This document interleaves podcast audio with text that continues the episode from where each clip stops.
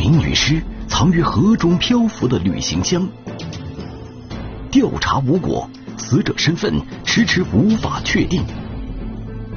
背水一战，警方抽干河水寻找证据。躺在河底的银行卡成为打开所有谜团的钥匙。河底的银行卡，天网栏目即将播出。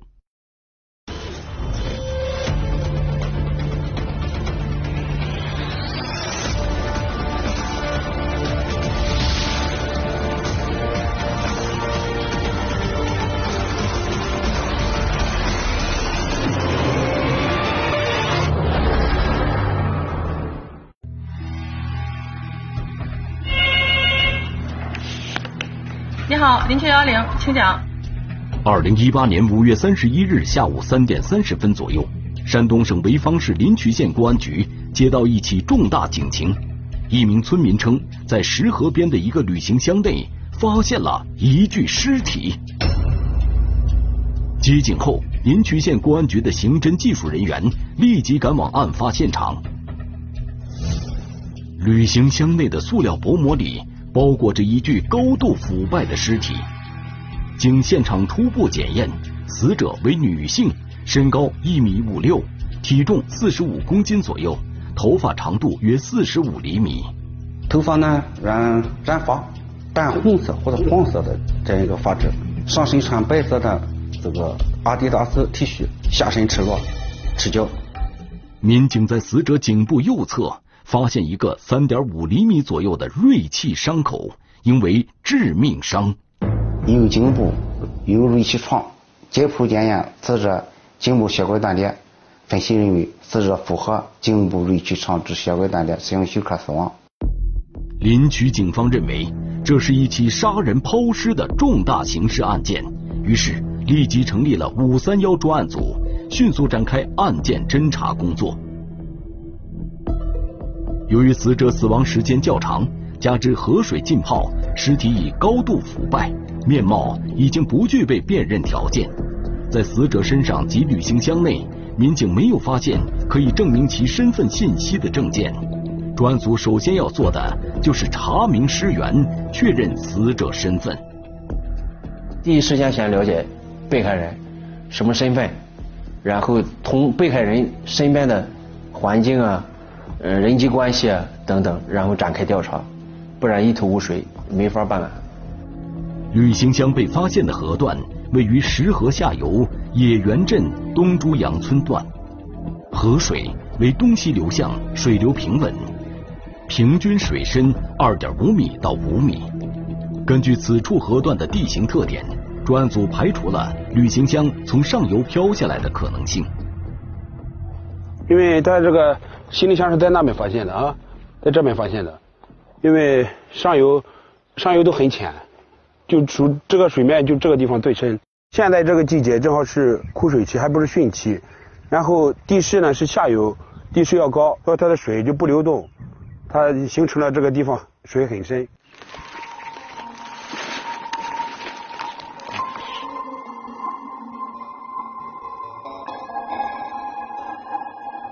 专案组调集民警，在发现旅行箱的河段及周边区域展开了大面积的搜索勘查，以期发现物证和痕迹。警方的搜索就像梳子一样，细密地梳理着河岸。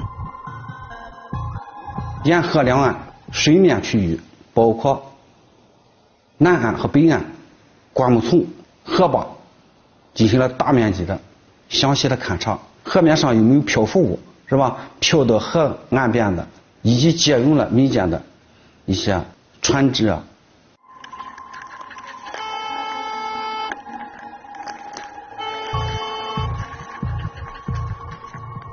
此处河段环境复杂，杂草丛生，乱石密布，民警们的搜索犹如沙里淘金。因为现场在没有破案之前。这个痕迹目的你不确定应该去找什么，只能是从这所有的物品当中逐个甄别、排查、排除可疑的或者嗯有这个与案件有关的这种信息。经过大半天地毯式的搜索，警方在这里没有发现任何有价值的物证或线索，甚至连疑似血迹和搏斗过的痕迹都没有发现。专案组分析，这里应该不是第一案发现场，而是抛尸现场。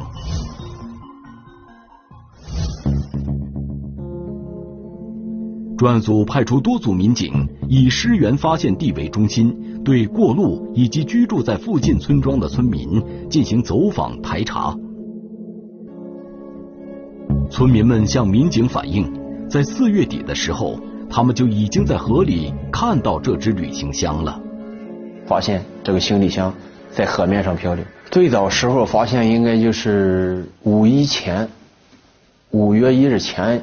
前几天吧，因为放假，有些那个种地的村民吧，回想这个时间，普通的人认为这是一个就是一件垃圾。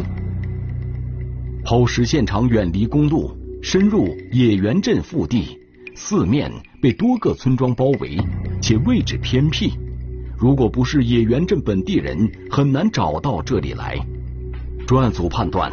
在被害人或者是嫌疑人中，至少有一方应该熟悉这里的地形环境，很有可能在野原镇居住生活过。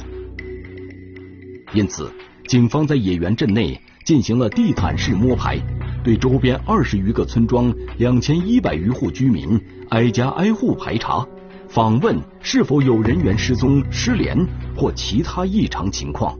一般案情都是因为围绕着他那个案发现场进行排查，按照案发现场周围。进行，嗯，慢慢的扩大、扩大、扩大，这个这个思路来进行排查、进行排查人口。然而，在野原镇走访一圈之后，警方并没有发现可疑情况。随后，专案组把调查范围扩大到整个潍坊市乃至淄博、东营等邻近的城市，但是在这些地方依然没有发与被害人特征相似的人员失踪的警情。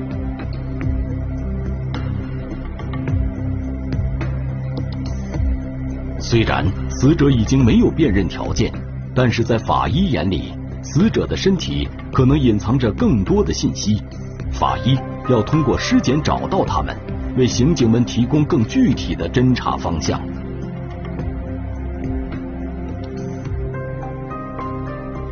根据这个有那个耻骨联合牙齿的发育情况，推断死者在二十九岁左右。根据当地的气候。嗯嗯，尸体现场情况，呃，根据腐败情况推断死亡时间在四十五天左右。法医推断，死者至少已经死亡一个半月。为什么在这么长的时间里没有人找寻他的下落？难道他的家人和朋友就没有人发现他失踪了吗？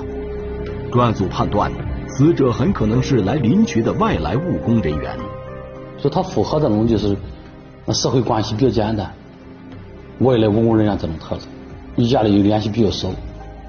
专案组要求民警在接下来的走访排查中，要重点关注外来务工人员群体。啊，存在一些就是说这个无缘无故的就没有请假就不来上班的，有可能就是说在这里租房子或者是呃长期在这住了一段时间，突然间不住了，或者是突然间消失了。同时，专案组的技术人员。也对这只玫瑰金色二十四寸旅行箱进行了仔细研究。河水的浸泡已经湮灭了应有的痕迹，这个箱子上还会有什么发现呢？内衬，包括内衬上的口袋，它的拉锁、拉链完好，呈这个出厂状态。旅行箱的四个轮子摩擦痕迹非常少，也能够体现旅行箱较新。民警认为。这只旅行箱在被抛到河里之前，很可能是全新的，也就是说，它第一次被使用就用来装尸体了。通过旅行箱上的品牌标志，专案组找到了它的生产厂家，是河北省保定市雄县的一家箱包生产厂。我们赶到生产厂家，他说这个箱子是我们今年三月份生产的，并且你这个箱子我们只生产了二十三个。这箱子的特殊之处就是，他这一批箱子用了不一样的轮子，是他朋友给他的二十三个轮子，他装上了，所以那人记得非常清楚。这个消息让专案组上下都松了一口气，因为如果这个型号的旅行箱是大批量生产了几百上千个的话，那么下面的排查工作将会十分困难，而二十多个旅行箱追查起来就要相对容易得多。销往内蒙、河南、我们山东的东营、呃平度、日照、临沂等地，这样我们这个确定这个有有物找人这个思路，我们围绕着箱包。就是先后行程五千多公里。这特殊的二十三个旅行箱中，有二十一个被专案组找到下落，另外两个箱子卖到了山东省东营市广饶县一家箱包批发零售店，他们被人买走后去向不明。箱包这些销售商还没有明确的台账，也没有些有些呢也没详细的记录。专案组推测，涉案的旅行箱应该就来自于广饶县这家箱包批发零售店。不管是嫌疑人还是被害人买走的这个旅行箱，广饶县都曾经是他们的落脚点。我们同时也把这个没有下落的这个广饶县我们工作的重点。广饶县距离野原镇只有七十多公里，在当地警方的配合下。专案组调查了广饶县的人口失踪案件，走访了大批企业工厂，但结果仍然一无所获。因为广饶县呢，外来务工人员非常多，并且呢，辖区的企业也非常多，我们这个排查难度也非常大。到目前为止，警方所有的调查全都无功而返，死者的身份依然成谜。为了打开案件的突破口，专案组经过研究。做出了一个大胆的决定，在对抛尸现场河段的地形及流水情况进行详细考察后，专案组决定将这一河段里的水全部抽干，到河水里、到河床上去寻找新的线索。我们也分析啊，就是一些痕迹物证啊，也有可能这个到达后面湖底之后呢。也不容易被冲走，但是我们所以说我们就下决心排水，就是这个工作我们，但是我们也必须要做。虽然抽干河水的计划会耗费大量人力、物力和财力，而且谁也无法保证河水抽干后在河底一定能找到有价值的侦破线索，但是这个险林区警方必须要冒一下。如果这个现场所有的工作我们都做完了。没有发现其他证据的话，我们的侦破方向就会立即转移，就会到其他的方面再寻找新的证据。但这个地方不能放过，必须从这个地方来先来找证据。在抽水工作争分夺秒进行的同时，走访调查组的民警仍然在锲而不舍地寻找着被害人的身份信息。他们在野原镇内。逐一走访工厂、企业、餐厅、店铺和出租屋，做到不留死角，无一遗漏。野原镇也是比较繁华的一个镇区，在我们林区有一个称号叫小林区，嗯，所以我也比较繁华，呃，外来务工人员比较多。我们排查的对象太多了，一天走，你像我走那个门面房的时候，我一下午我就走四十多家。在野原镇的一家工厂，民警搜集到一条女性失联信息。有工友反映，大概在四月初的时候，工厂中的女孩张某突然就不来上班了。就是突然工友也联系不上了，工资也不要了。我们认为当时根据工友描述的特征，包括染发呀、身高呀，就是比较明显的特征吧，比较吻合。经过一番辗转，民警最终在河北廊坊找到了张某。原来他从工厂辞职后就更换了手机号码，由此产生了失联的误会。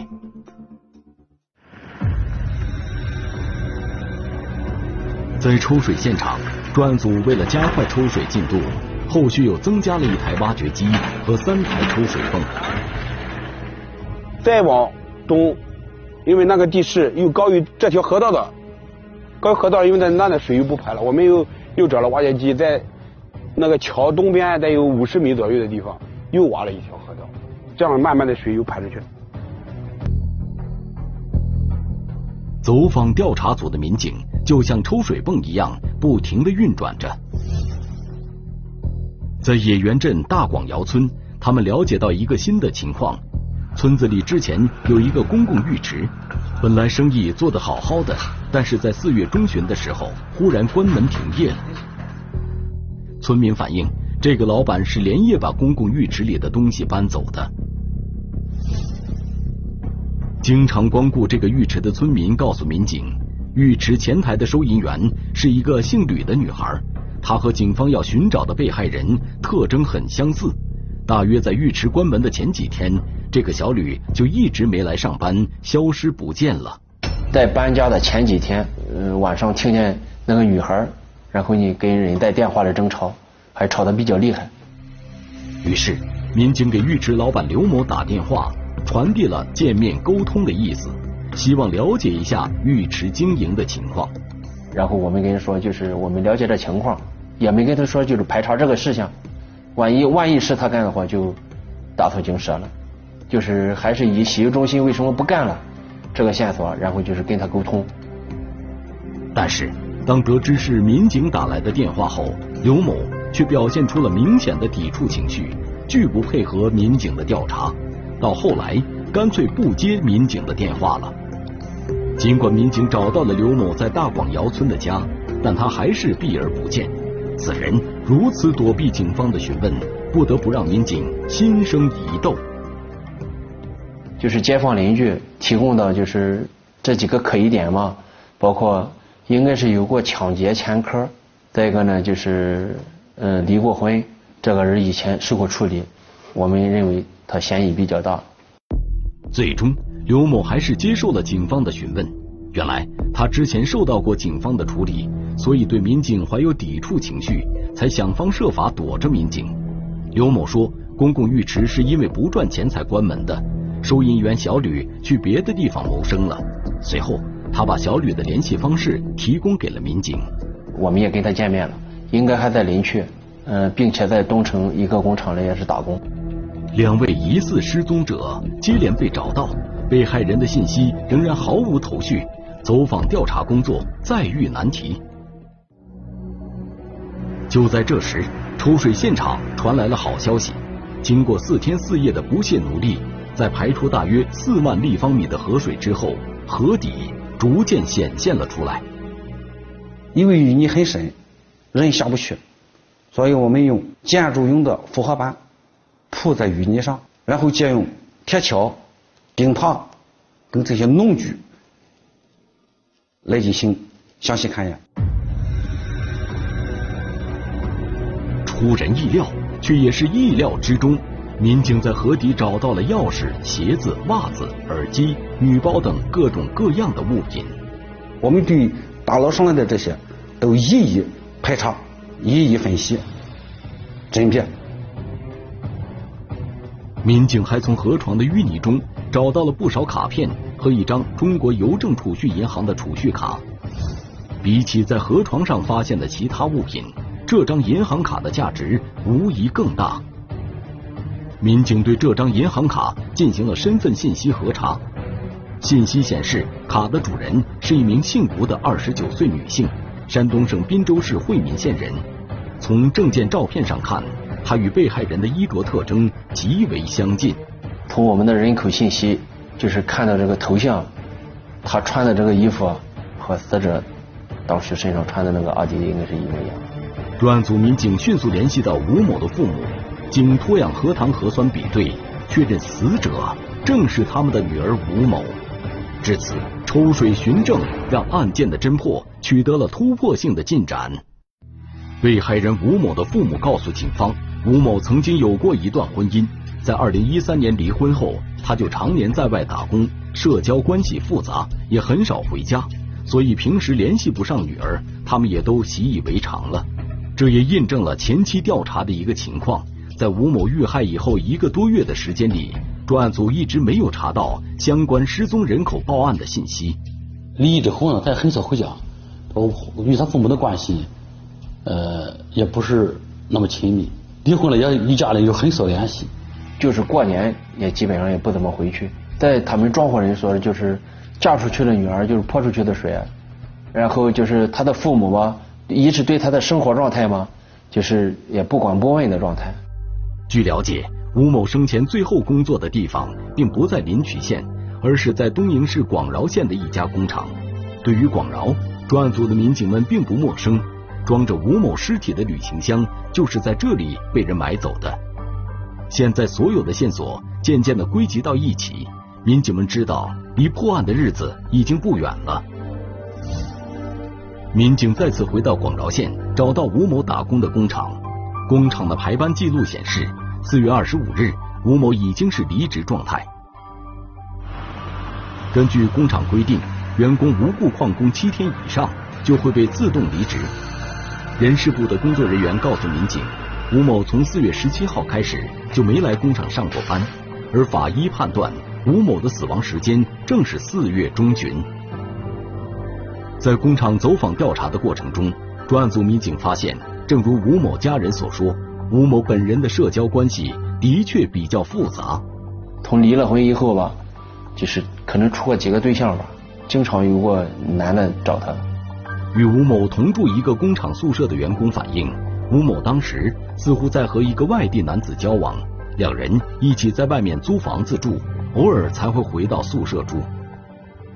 这名外地男子又是哪里人？他会不会是嫌疑人呢？因为吴某的尸体在临朐县野原镇的偏僻河段被发现，所以专案组怀疑这名男子可能就是临朐县人。因为这个抛尸现场呢是非常偏僻，嫌疑人就是也有可能符合这种了解这种现场、熟悉现场，可能是我们本地人，或者是与我们本地有关联的人。专案组围绕吴某的社会关系展开了调查，重点关注其中的临朐县男子。呃，大大部分都是滨州的、东营的，还有广饶的。呃，但是其中发现了一个临朐的，我们基本上作为重点进行排查了。此人名叫窦某强，二十三岁，临朐县人，与吴某交往密切。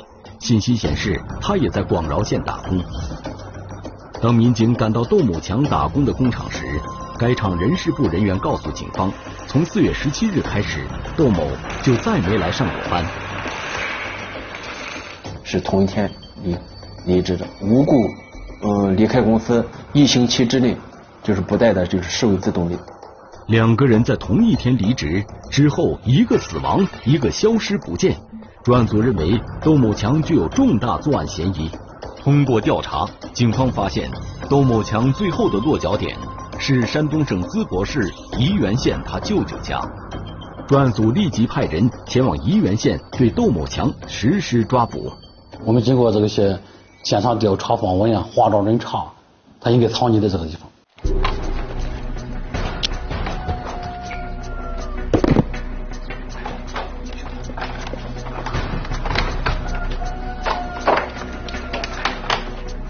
六月九日凌晨四点，整个村庄还在睡梦之中。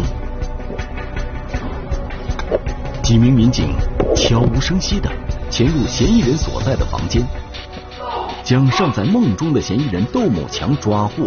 叫什么名字？王克。面对警方，窦某强当场承认了自己杀害吴某的犯罪事实。来来，帮你这个事吧。知道。啥啥什么事儿？呃，反正豆子呢？豆子啊，豆子豆子是的，就这是有出来。窦某强还交出了他一直随身携带的杀人凶器——一把匕首。是这包吧？这个啊，是。捅几刀？捅一刀。捅哪了？额头。窦某强归案后，带领民警来到了广饶县大王镇的出租房进行指认。技术人员提取到了十二处血迹，经过比对，这些血迹属于被害人吴某。二零一八年四月十七日中午，吴某因嫌弃窦某强挣钱少，对自己不够关心而提出分手，两人为此发生口角。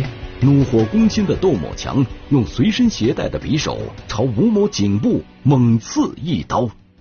作案后，窦某强清理了现场。当天下午，他来到临朐县野原镇的石河边。他在这里把装着尸体的旅行箱扔入河中。因为这起案件刚刚发生以后，确实有很大的困难，没有任何的证据，没有任何的条件，主要是尸源来源于哪里，我们不清楚。要在这一个现场，要多投入，下大力气来寻找有利于破案的证据和蛛丝马迹。最终啊，局党委决定采取这个抽水寻找证据的这一个举措。最终啊，在河的底部找到了关键的证据。杜某强没想到，警方排除万难抽水寻证，更没有想到。沉入河底的那张小小的银行卡，竟然能被警方找到，并最终成为将他捉拿归案的关键所在。